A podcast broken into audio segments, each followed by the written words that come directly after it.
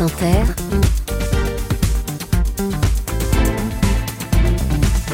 le 7-10. Et Léa, ce matin, vous recevez une pianiste. Bonjour Hélène Grimaud. Bonjour Léa. Merci d'être avec nous ce matin. Si vous étiez un objet et un défaut, vous seriez quoi? Alors, un objet, en élargissant la définition de l'objet, je dirais un temple. J'aimerais bien habiter, être habité aussi par la foi des autres.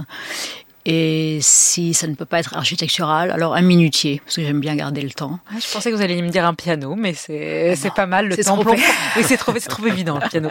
Et si vous étiez un défaut Ah Ben, défaut, euh, je l'ai, le défaut, ce n'est pas si j'en étais un. L'entêtement. L'entête. Ouais. Hélène Grimaud, ça sert à quoi la musique?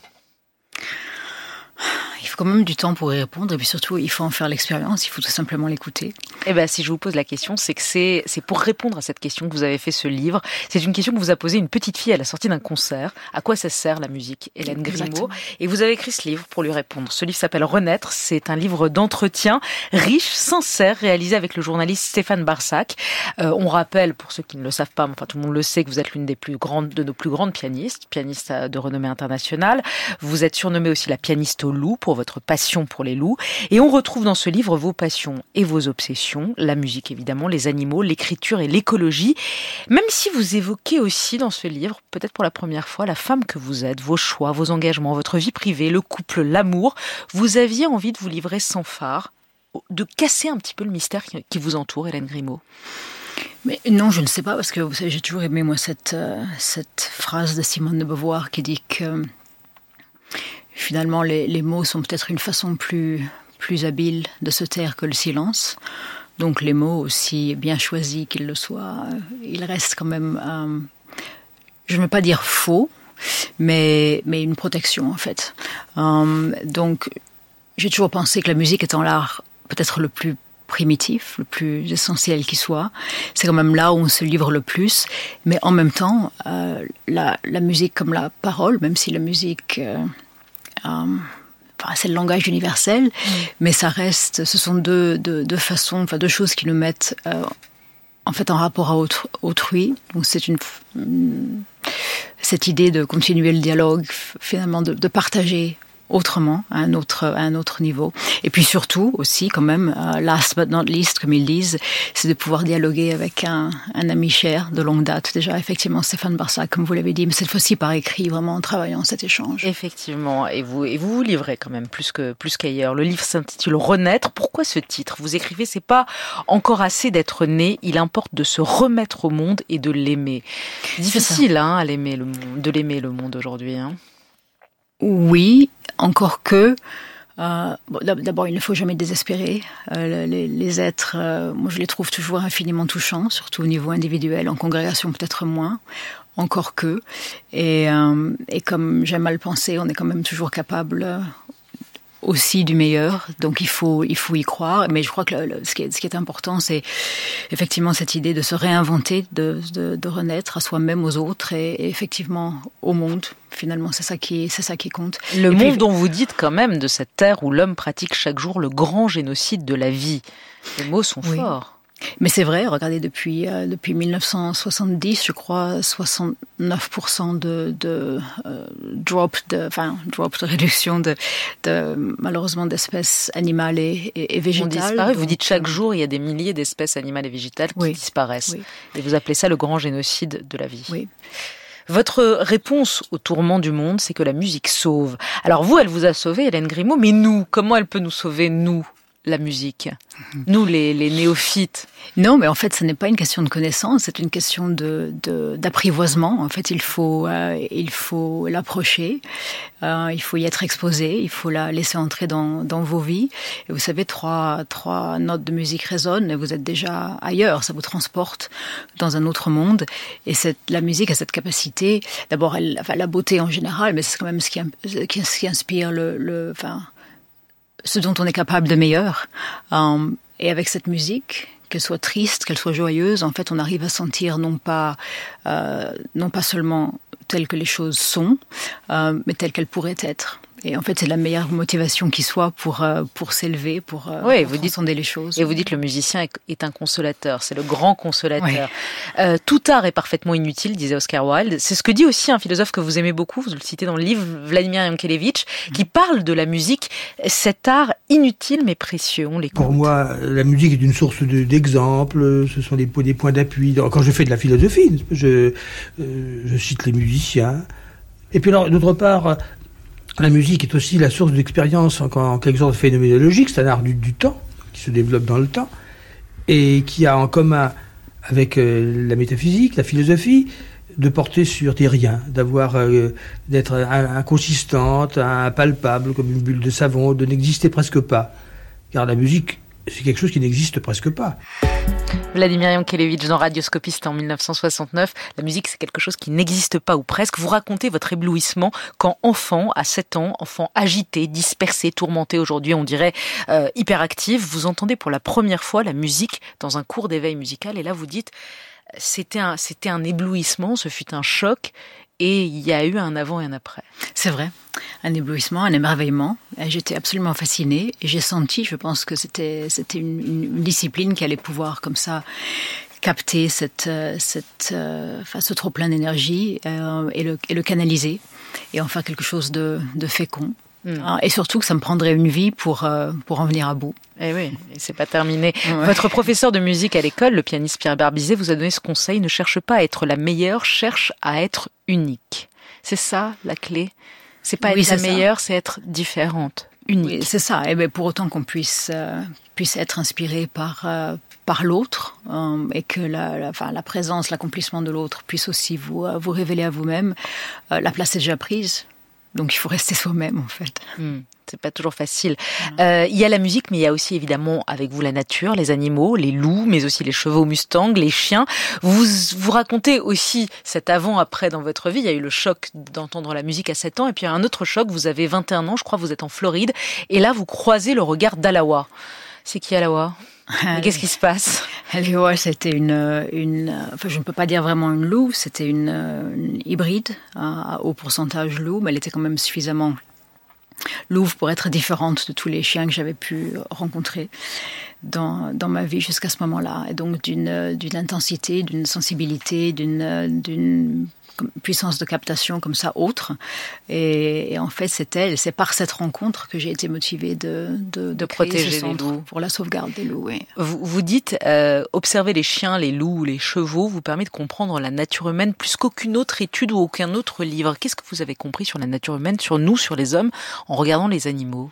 Mais c'est cette idée de, de liberté, cette capacité à vivre dans l'instant, avec, euh, avec toute leur énergie, de toute leur force. Euh, il n'y a rien avant, rien après. Et, euh, et d'être comme ça, euh, de plein pied avec, euh, avec l'essentiel dans ce flux primitif de l'existence. Et d'être entier, d'être plus dans la vérité en fait. Vous dites les loups et les femmes, alors pas les hommes, hein, les loups et les femmes partagent certaines caractéristiques psychiques, sens aiguisé, esprit ludique et aptitude extrême au dévouement. Oui, parce que la société du, du loup, c'est une société de famille. Euh, ils sont très, euh, très aimants, très caring, nurturing, hein, avec leur, euh, leur meute. Et, Et c'est les femmes. oui, et quoi. puis regardez, les femmes, ce sont des, euh, des fées, des sorcières, des saintes, des mères. Donc, euh, Oui, d'ailleurs, vous dites, voilà, si j'avais une épitaphe, je voudrais que sur mon épitaphe, il y ait écrit ni sorcière ni fée, mais les deux à part entière. Vous vous, Oui. sens- vous, vous sentez sorcière et fée? Dans le meilleur des cas, oui. Et puis moi, j'ai souvent dit ça déjà dans Variation sauvage, je choisis tout. Ah vous prenez tout. Vous dites, vous parlez de votre rapport à, la féminité, au, au féminisme aussi. Vous vous dites féministe et vous parlez des cultures amérindiennes, de leur, de, leur rapport aux femmes dans la culture amérindienne. Vous êtes assez fasciné par ça. Qu'est-ce a de spécial? Je crois que c'est on- Vous parliez justement de, de dévouement, mais de, de dedication, de dévouement à la vie, à l'existence, à, à, à cette part de magie, de magie noire, de magie blanche, euh, et d'être à l'écoute de cette, euh, de cette planète, de votre environnement, euh, et cette intuition aussi qui est incroyablement forte euh, et qui, qui leur fait prendre la plupart de leurs décisions. Ouais.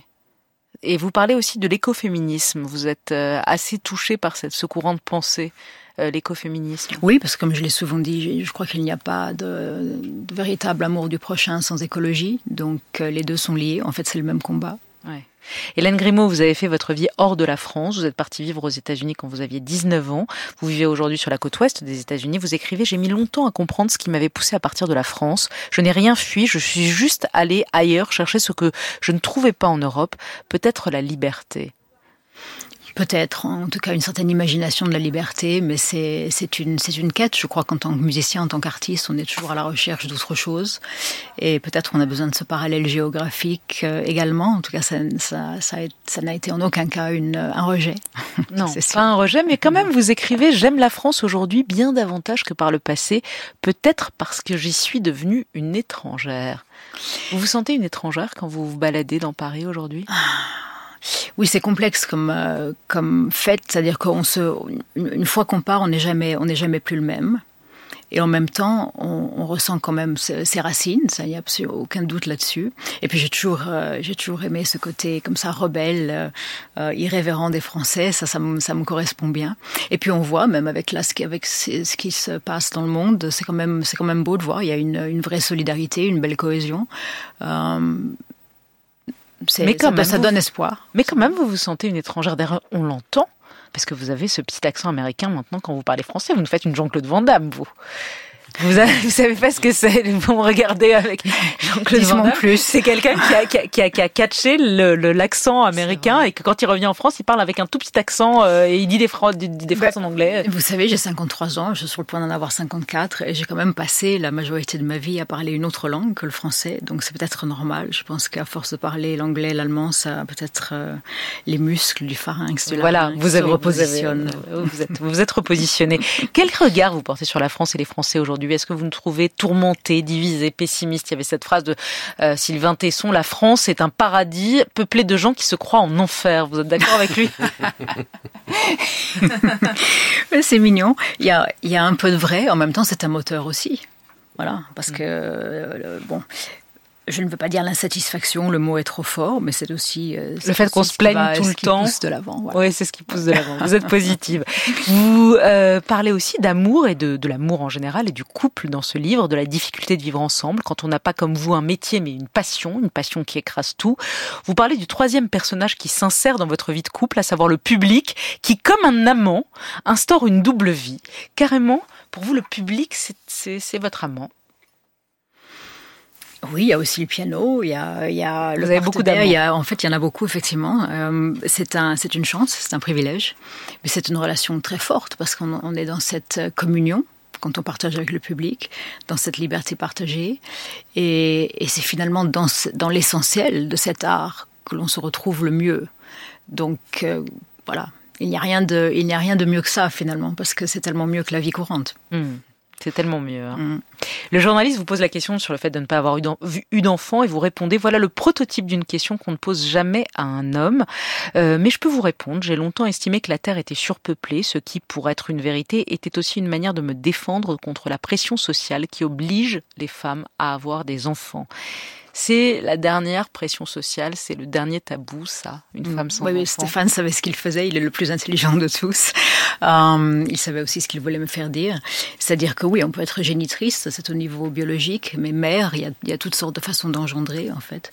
Donc, euh, moi, j'étais absolument certaine que ce serait, ce serait autrement. Oui. Mais les enfants, sont à l'autre. les enfants sont présents dans le Ils sont présents, ils sont déjà présents par le centre. C'est surtout comme ça que ça a commencé. Après, par euh, les par enfants le des centre, autres, euh, le centre Wolf Conservation Center. Yeah. Le, yeah. le, centre qui préserve les loups à, dans l'État de New York. Voilà, oui. ouais. Et aussi euh, par les Et puis les enfants, c'est la, la, promesse de l'amour renouvelé, c'est la promesse d'un meilleur monde. Donc moi, j'y crois encore. Mm. Le temps qui passe, ça vous angoisse? Ah non, au contraire il faut, il faut toujours, il faut continuer, il faut toujours aller de l'avant. Et, euh, et c'est et finalement, c'est mieux comme ça aussi, parce que d'abord, ça laisse la place aux autres. Et puis nous, c'est là qu'on a la chance de pouvoir devenir, euh, devenir nous-mêmes réellement. Mais les signes de vieillesse, les signes de la vieillesse, c'est quelque chose qui vous angoisse pas du tout? Non. C'est un processus naturel de la vie. Il y a un role reversal. Après, il y a une sorte de d'inversement, voilà, une inversion qui se qui se met en place et euh, ça donne, ça, ça, fait revenir finalement plus cet esprit ludique de l'existence, ce, qu'on perd à l'âge adulte, ce qu'on perd de l'enfance. Ça revient plus tard en fait. Il vous interroge aussi sur votre beauté, euh, Stéphane Barsac, dans, dans le livre qui a impressionné beaucoup de gens, dont Ingmar Bergman qui voulait vous mettre dans dans un dans un film.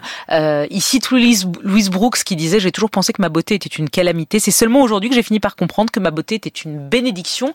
Alors pour vous, c'était quoi votre beauté? Calamité ou bénédiction La beauté en général, non, ni l'un ni l'autre. En fait, c'est, euh, je crois comme Khalil Gibran le disait, la, beauté, ce n'est pas un visage, c'est une lumière dans le cœur. Euh, et puis finalement, le visage, le corps, c'est là où on vit. C'est ce qui devrait être le, moins intéressant à notre sujet, en fait. Hmm. La beauté est une lumière à l'intérieur, mais c'est aussi un beau visage comme le vôtre. On termine avec les questions de fin, les impromptus. Vous répondez sans trop, sans trop réfléchir. Euh, Hélène Grimaud, la liberté ou la puissance? Ah, La liberté. Vos ennemis, vous l'écrivez, hein, je vous cite, vos ennemis, plus ils ont raté leur vie, moins ils vous rateront. Vous en avez beaucoup des ennemis? Non, je ne crois pas. Brahms ou Schubert? Brahms. Rimbaud ou Baudelaire? Rimbaud. Beyoncé ou Barbara? Barbara. Dostoïevski ou Balzac? Dostoïevski. New York ou Paris? New York. Brune ou blonde? Oh, ni l'une ni l'autre. Ah, vous avez été les deux, hein c'est pour ça que je vous pose la question. la chanson est-elle un art mineur, comme disait Gainsbourg? Oui, la chanson, c'est la, comme vous l'avez dit, c'est la consolation de l'âme aussi, donc, euh, donc oui. Mais en mineur, c'est toujours mieux, je trouve. Qu'écoutez-vous quand vous êtes triste? Bach, c'est le compositeur pour les désespérés. Ouais. Euh, quand vous êtes amoureuse, vous écoutez quoi? Schumann ou Brahms. Et quand vous avez envie de danser? Bah, Je reviens à Bach aussi, finalement. Ah, vous dansez sur du Bach, vous? Ah Oui, partita, les, les suites. Euh, en fait, ce sont des, ce sont des danses. dire Beyoncé, justement, mais non, elle danse sur Bach, ça c'est merveilleux. One track mind. Et voilà. Et Dieu dans tout ça, pour terminer, Hélène Grimaud? Dieu, il est présent. Je ne sais pas si je le nommerais ainsi, mais en tout cas, il y a une, une, foi, certaine. Mais si Dieu a créé l'homme à son image, mais l'homme a fait la même chose, donc, euh, nous, en avons, plusieurs. C'est pour ça qu'il vaut mieux rester avec la nature. Et puis, comme Spinoza disait, finalement, euh, Dieu n'a pas créé le monde, il est le monde, donc euh, nous sommes dedans. Renaître chez Albin Michel, vos entretiens avec Stéphane Barsac. Merci beaucoup Hélène Grimaud et j'ajoute que euh, vous êtes l'invité d'une journée spéciale ce vendredi chez nos amis de France Musique qu'on salue mhm. et belle journée à vous. Merci à vous aussi.